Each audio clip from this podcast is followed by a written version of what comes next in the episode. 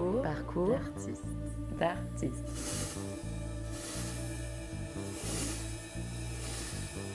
Immergé dès son plus jeune âge dans le monde du cirque et de l'itinérance, Boris Gibet déploie à travers ses spectacles un univers poétique questionnant la forme circassienne traditionnelle.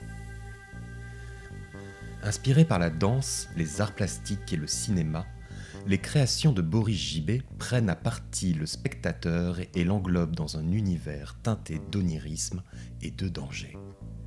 À l'occasion de la présentation de l'Absolu dans le cadre du 31e festival du cirque actuel Circa, entretient avec un artiste sensible, soucieux de réinventer en permanence son art.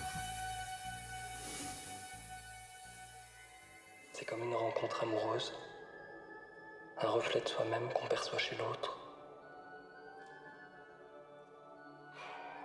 J'appartiens à ce mensonge. Je ne suis qu'une fiction. Toujours cette même chose qui se répète. Ça me donne le tournis.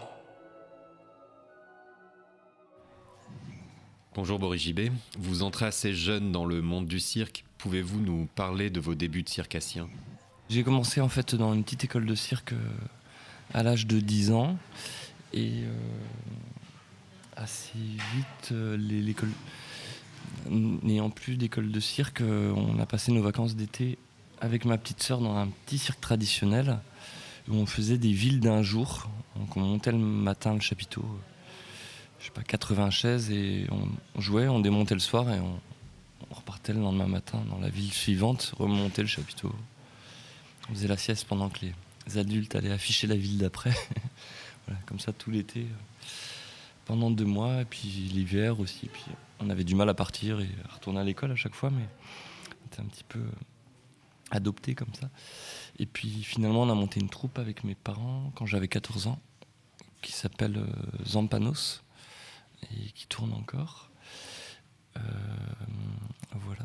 Mais après, ce qui est assez drôle, je sais pas si c'est dans le CV, les études du cirque ou là, pourquoi, est-ce qu'on qu'on va là-dedans? Pourquoi est-ce qu'on on bascule un moment dans notre vie, euh, dans nos têtes de gamins là-dedans? Et il y, y a quelque chose qui nous attire et c'est pas forcément le fait de de se mettre en représentation devant les autres ou d'arriver à faire des choses que les autres ne savent pas faire. Mais enfin, en tout cas, moi, ce qui m'a plu là-dedans, c'était une sorte de, de monde parallèle où, où d'un coup, on, est juste euh, accepté euh, pour, pour quelque chose d'autre, où, on n'arrive pas à être accepté autrement. Donc voilà, je sais pas, et je pense qu'il y a beaucoup de gens qui, gamins, sont des suractifs, qui n'arrivent pas à tenir en place qui du coup vont vers des choses comme ça, des disciplines artistiques euh, ou et physiques, et juste parce qu'ils n'arrivent pas à se concentrer à l'école, et du coup ils arrivent à s'accomplir à un moment là-dedans, où euh, voilà, et où des gens en échec scolaire, mais qui sont euh, pas du tout en échec scolaire, c'est juste qu'ils ils ont cette, euh, cette chose qui boue en eux, et enfin, bon, du coup, euh, j'imagine qu'on est nombreux là-dedans. Pouvez-vous revenir sur la création de votre troupe Zampanos?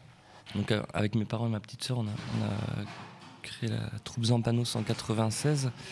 Euh, on jouait dans la rue, dans les campings, dans la fête de l'agneau, la fête à la saucisse de- des villages de Corse, sans aucune prétention, avec des spectacles de rue. Et puis, euh, je crois qu'on est allé à, Auch, à Circa. Ici même, euh, je devais avoir 14 ans. J'ai retrouvé une, photo sur un vieux livre rétrospectif du festival on voit qu'on squattait le- les toilettes avec la, la caravane du cirque qu'on avait acheté. Et voilà, on, rentrait sous la toile parce qu'on n'avait pas de sous. Le bureau du festival nous avait dit bon, vous pouvez pas rentrer comme ça sans payer. Filez-nous un coup de main, ramassez les bouteilles euh, sur le parking et on va s'arranger. Voilà, on, y allait comme ça, on avait très envie de connaître un petit peu ce qui se passait ailleurs et en fait on a suivi deux, trois éditions comme ça du festival où on rencontrait des gens du même âge que nous, on avait 14 ans, qui venaient en bus de plein d'écoles de cirque de France euh, suivre des stages gratuits. euh, je sais on avait 7 heures de cours de stage de plein de profs. Et comme ça, on pouvait rencontrer plein de profs de, de partout, se former. Et, après, le reste de l'année, on allait d'école de cirque en école de cirque retrouver ces professeurs qui nous avaient plu et faire des stages. Donc, et à ce moment-là, on a, avec ma petite sœur, on, on, avait envie de, vivre ça un peu plus. Et on a demandé à nos parents de nous retirer de l'école et, de prendre des cours par correspondance au CNED. Donc, euh, voilà, c'était assez chouette de, le vivre pleinement comme ça. Pouvez-vous nous parler de votre début de carrière et de vos premières collaborations artistiques? Je suivais une scolarité au CNED en même temps qu'on faisait des spectacles et à, à l'âge de 16 ans, du coup, j'étais intermittent du spectacle parce que ça devenait obligatoire. Du coup, j'ai commencé à travailler avec, différentes compagnies, avec euh, et des cirques, des cirques traditionnels aussi, comme le cirque Medrano. donc il y avait toujours un fort euh, intérêt vers ces mondes-là euh, qui se construisent comme des villes et qui se démontent en une nuit et qui repartent le lendemain matin dans une autre ville. Même si artistiquement, après, ça donnait voilà, adolescent, on a toujours envie de découvrir des, nouvelles esthétiques, des, nouveaux inconnus.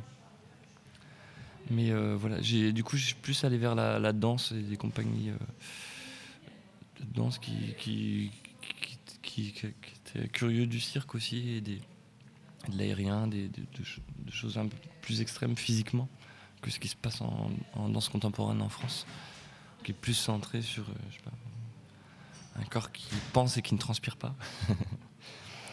Euh, et du coup, j'ai fait différents ateliers euh, de recherche aérienne avec, deux coufflets qui, a, fait beaucoup de laboratoires avec des spectacles à chaque fois à la fin. Où en gros, euh, on passait deux semaines à, fouiller, à chercher, puis on avait un spectacle payé au bout de deux semaines. C'était assez incroyable parce qu'on a, vraiment pu faire des, chouettes rencontres entre artistes et, avec toute son équipe qui est, qui est vraiment une bande de copains, une équipe assez familiale aussi.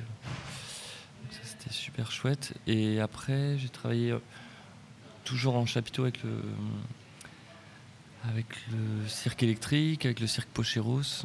Et à côté de ça, avec d'autres compagnies de danse comme euh, Christophe Aleb, La Zouze qui est beaucoup sur la, axé sur la performance et l'improvisation, qui est complètement déjanté, qui, ouvre un vrai champ d'exploration, euh, d'expérimentation euh, assez connecté au public aussi.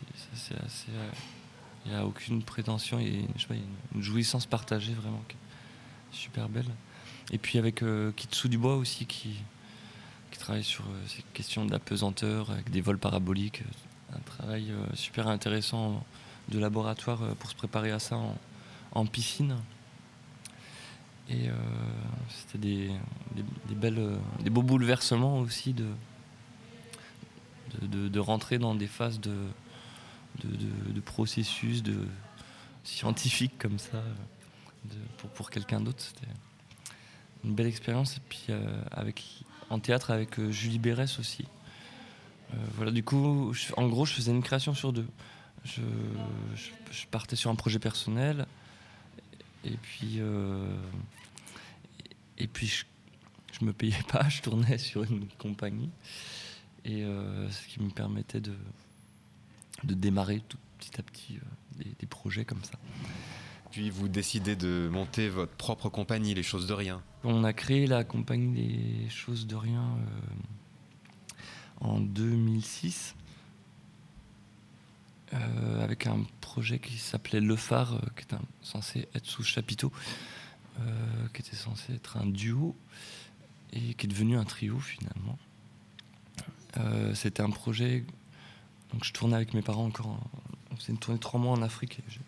de là-bas, j'ai envoyé une sorte de petit dossier pour, les, pour le projet Jeune Talent Cirque.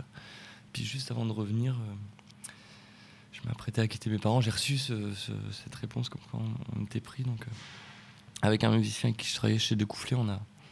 Je lui ai dit, ah, j'ai parlé de toi sur un projet. il m'a dit, bon, bah, je t'enverrai le CD.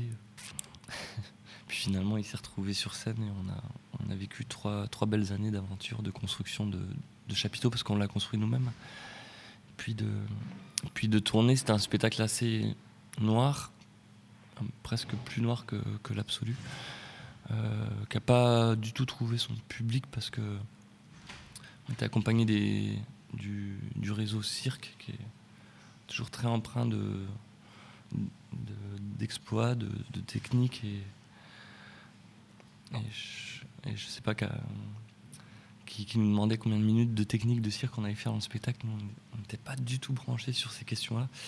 Et euh, des fois, j'ai l'impression que ça qu'il y a d'autres personnes qui vont vers ça et je me dis waouh génial on va y arriver. À ce que à ce qu'on tire la couette un peu encore vers, vers, des explorations et, des recherches de d'inconnus de nouvelles esthétiques de, de, vraies trouvailles euh, qui embarquent tout le monde pas juste de recherche qui questionne euh, l'endroit de la recherche là, où on est quand on cherche. C'est c'est intéressant, mais je, trouve ça chouette aussi de ramener quelque chose, de ramener le fruit d'un voyage, de le partager au public. Pas juste de montrer qu'on cherche. Mais, et, euh, et en même temps, je trouve qu'il y a une grosse partie du, du, cirque qui, qui retourne au, traditionnel. Et moi, j'aime beaucoup le traditionnel dans, dans, son mode de vie, dans son artisanat, dans dans, le, courage que, que ça a d'aller afficher, d'aller faire ça. Enfin, c'est de, la galère en fait, c'est une vie de galère et, qu'ils assument, euh, qu'ils honorent euh, voilà, de, nécessité aussi. Et en, même temps, quand je vois juste du cirque de technique euh, en salle, je comprends pas bien le, le pourquoi du, du comment. Donc, donc c'est assez drôle de se retrouver dans un festival de cirque alors qu'on on a quitté tout ça, de revenir au chapiteau avec cette création-là et de voir euh, là où, avec les autres spectacles, là où sont nos, des choses qui nous animent et qui nous, qui, nous dit qu'on, pourquoi on est là et qui nous raccroche à quelque chose et d'autres où qui, nous, qui nous laissent indifférents. Mais c'est juste du magnétisme, c'est juste on, vibre ou pas. euh, il y a une belle part d'émotion dans le cirque, dans, le, dans, les peurs, dans, une prise de risque physique qui, qui va au-delà de d'une technicité et de l'exploit. C'est un peu ce qu'on cherchait avec l'absolu à, à, rendre sans, sans, aller vers l'agrès, sans aller vers une technique euh, déjà posée. Quoi.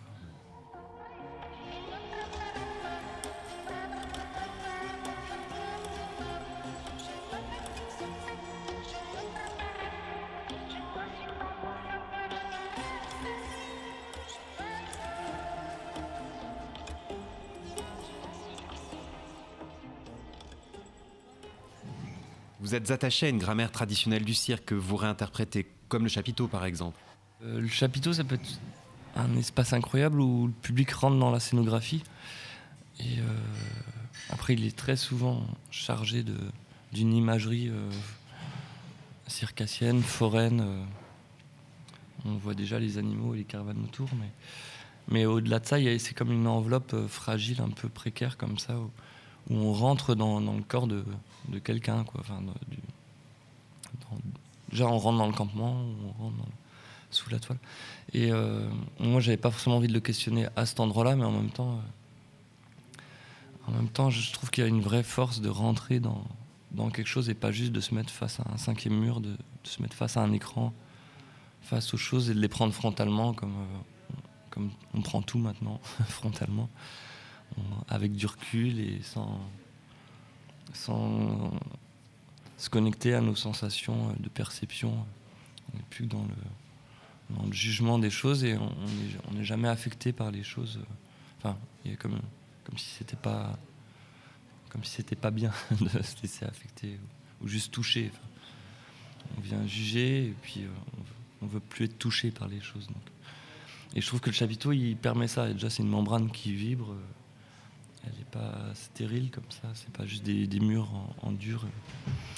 Euh, et, ça permet de, déplacer des décors spécifiques euh, qu'on n'arriverait pas à adapter dans des lieux euh, qui pourraient accueillir toute forme de choses qui voudraient bien se formater à son cadre. Et, ça, c'est génial. En même temps, le théâtre a des choses incroyables que le chapiteau n'a pas. Il a une boîte à magie. On peut faire des choses un peu presque de l'ancien cinéma, la Méliès, avec des, profondeurs, des trappes, des, pendrillons, tout ça. Et, euh, du coup, sur le phare, il y avait, vraiment cette idée-là de, de fabriquer un chapiteau en forme de phare avec, euh, avec comme un grill au-dessus qui, qui, soit la lanterne du phare qui permette euh, d'avoir une chambre technique et, et, de travailler sur du circulaire qui, donne un, un rapport au public où, déjà on joue en 360 degrés, où, il y a plus rapport au, frontal, à la, au, faciès, et où il faut juste vibrer de, du dos, de partout. Mais, euh, mais où en même temps on est dans l'arène et, tout est à vue, il y a, quelque chose d'assez cru là-dedans. Finalement on ne peut rien cacher. Euh, et, quelque part, bah, la transpiration, les odeurs, euh, nos costumes qu'on n'a pas lavés depuis une semaine qui tremblent enfin, il y, y, avait quelque chose qui était très intéressant dans la promiscuité, mais qui manquait de distance, et la, violence dans laquelle était le spectacle, un peu à Lars von comme ça, très cru. Euh, secouait les gens, et des fois faisait que les gens devenait hermétique et sortait complètement du truc ou, plongeait complètement dedans. Mais c'est vrai qu'on avait, comme ça une sorte de clivage entre les spectateurs. Euh, là, sur le, je, bascule direct sur l'absolu parce qu'on on a, on, a, on, a, pu jouer un peu du circulaire et en même temps de cette boîte à magie du théâtre. Et euh, les gens sont très protégés sur leur balcon, ils sont presque voyeurs. Mais euh, l'un comme l'autre, ce que j'aime beaucoup aussi dans le fait que les gens rentrent dans quelque chose, c'est qu'ils sont enfermés dans cette chose-là. Et qu'ils sont pris en otage. Et dans, on est aussi dans un jeu de négociation à savoir si on va les faire cramer, si on va les étouffer. Et euh, je trouve ça vraiment intéressant de, les mettre dans une situation inconfortable. À un moment, ils ont pris le risque de rentrer. Bah, c'est nous qui décidons à quel moment ils vont sortir. Sur le silo, ils peuvent très difficilement sortir du silo pendant après, on a, on a vu aussi nos limites. On faisait une tornade de feu qui sortait par le toit du silo. Les gens vraiment étouffés dedans. C'était vraiment. Ils sortaient les narines noires. Ils, avaient vraiment trop peur. Mais ça éclairait trop. On perdait un peu la magie. Du coup, on a décidé de le, supprimer aussi parce que c'était trop impressionnant. Ça devenait un peu la, la, foire du trône et des effets spéciaux. On s'est dit non, mais c'est surtout se raccrocher à l'émotion qu'on veut. Mais, euh, mais en tout cas, il y a toujours ce sentiment claustrophobique dans dans, les, dans, dans un peu tous les, tous les spectacles. Vous parlez de danger et d'inconfort. Quel rapport essayez-vous d'installer avec le public à travers vos spectacles? Enfin, On n'alimente pas le danger pour, le, pour mieux le partager. Enfin, je sais pas comment dire. C'est plus euh, sur l'idée un peu. Moi, ce que j'aimais bien dans, dans, dans, le fait d'amener cette notion du danger par rapport à la thématique de l'absolu, c'était le. il y a l'absolu. Euh, d'une élévation un peu comme ça spirituelle, mais il y a aussi l'absolu hein, totalement à l'inverse de qui est complètement kamikaze, euh, irréfléchi dans, un émoi où, d'un coup euh, tout s'enflamme et on fonce d'une pulsion euh, amoureuse ou, suicidaire. Ou... Enfin, y a, et, c'est, là-dedans, il y a du danger qui n'est pas réfléchi. Et, et, je trouvais que le circassien est à la fois sur un un contrôle total et maîtrisé, à la fois sur un lâcher prise et à la fois sur cette chose-là où à un moment, même si on, est, on gère les deux, le lâcher prise et le contrôle, à un moment, il faut juste y aller et, et c'est là où, il y a une jouissance et, et qu'il peut y avoir une empathie avec le, spectateur de, partager cette chose-là aussi parce qu'on est dans un accord que ça peut casser à tout moment et qu'il peut y avoir un accident c'est toujours ce. On sublime la vie parce qu'il y a la mort qui est pas loin et il y a un peu de. Ça serait pas fragile. Euh, ça serait grotesque si c'était pas fragile. Enfin, je sais pas. Vous accordez une grande place à la narration dans vos spectacles. Oui, il y a un long travail d'écriture. Après, en fait, ça finit par être une histoire sans vouloir l'être à chaque fois. Et à chaque fois, ça reste quelque chose de très évocateur où. Euh, c'est une histoire qui, qui, s'écrit sur quelque chose d'infrarouge un peu sur le, sur le cordon émotionnel que va traverser le spectateur plus que de ce qu'on veut raconter en fait.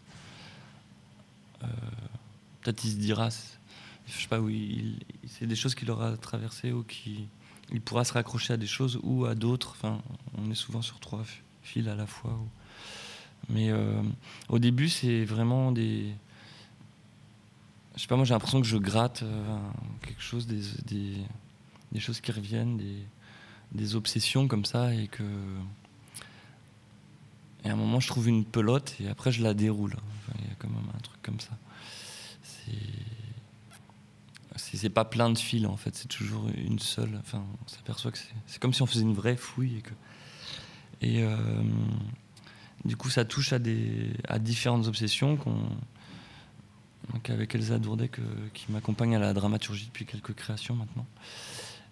Donc elle m'aide comme ça à, gratter, comme une sage-femme. Euh, on trouve ce, fœtus, on le gratte, et, euh, et en, voir les contours, à, à, trouver les évidences, des, toutes, les, toutes les articulations. Et une fois qu'on le tient, on, le déroule et là, ça, ça devient assez euh, évident en fait. Mais euh, moi, je fonctionne beaucoup sur des bibliothèques d'images aussi, d'inspiration, de choses que. Puis je les classe par thème et je les partage après à l'équipe de, création, au regard extérieur chorégraphique, à, l'équipe lumière, son, costume. Et on partage tous cette même bibliothèque comme ça, où eux peuvent aussi alimenter.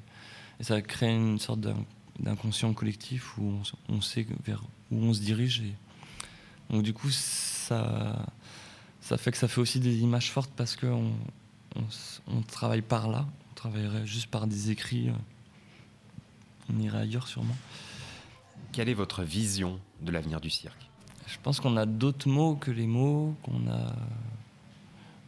Je sais pas, quand, quand on va voir une pièce de danse qui ne cherche pas à raconter une histoire.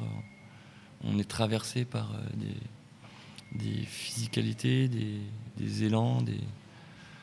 Le cirque, il a, ça, un truc qui nous, moment qui nous met en apesanteur, qui nous, plonge dans, une renaissance, qui nous fait atterrir à, des endroits où, on peut se retrouver en stress. voilà, ça nous fait euh, et, on a, c'est une force en fait pour, euh, pour toucher à de l'émotion collective.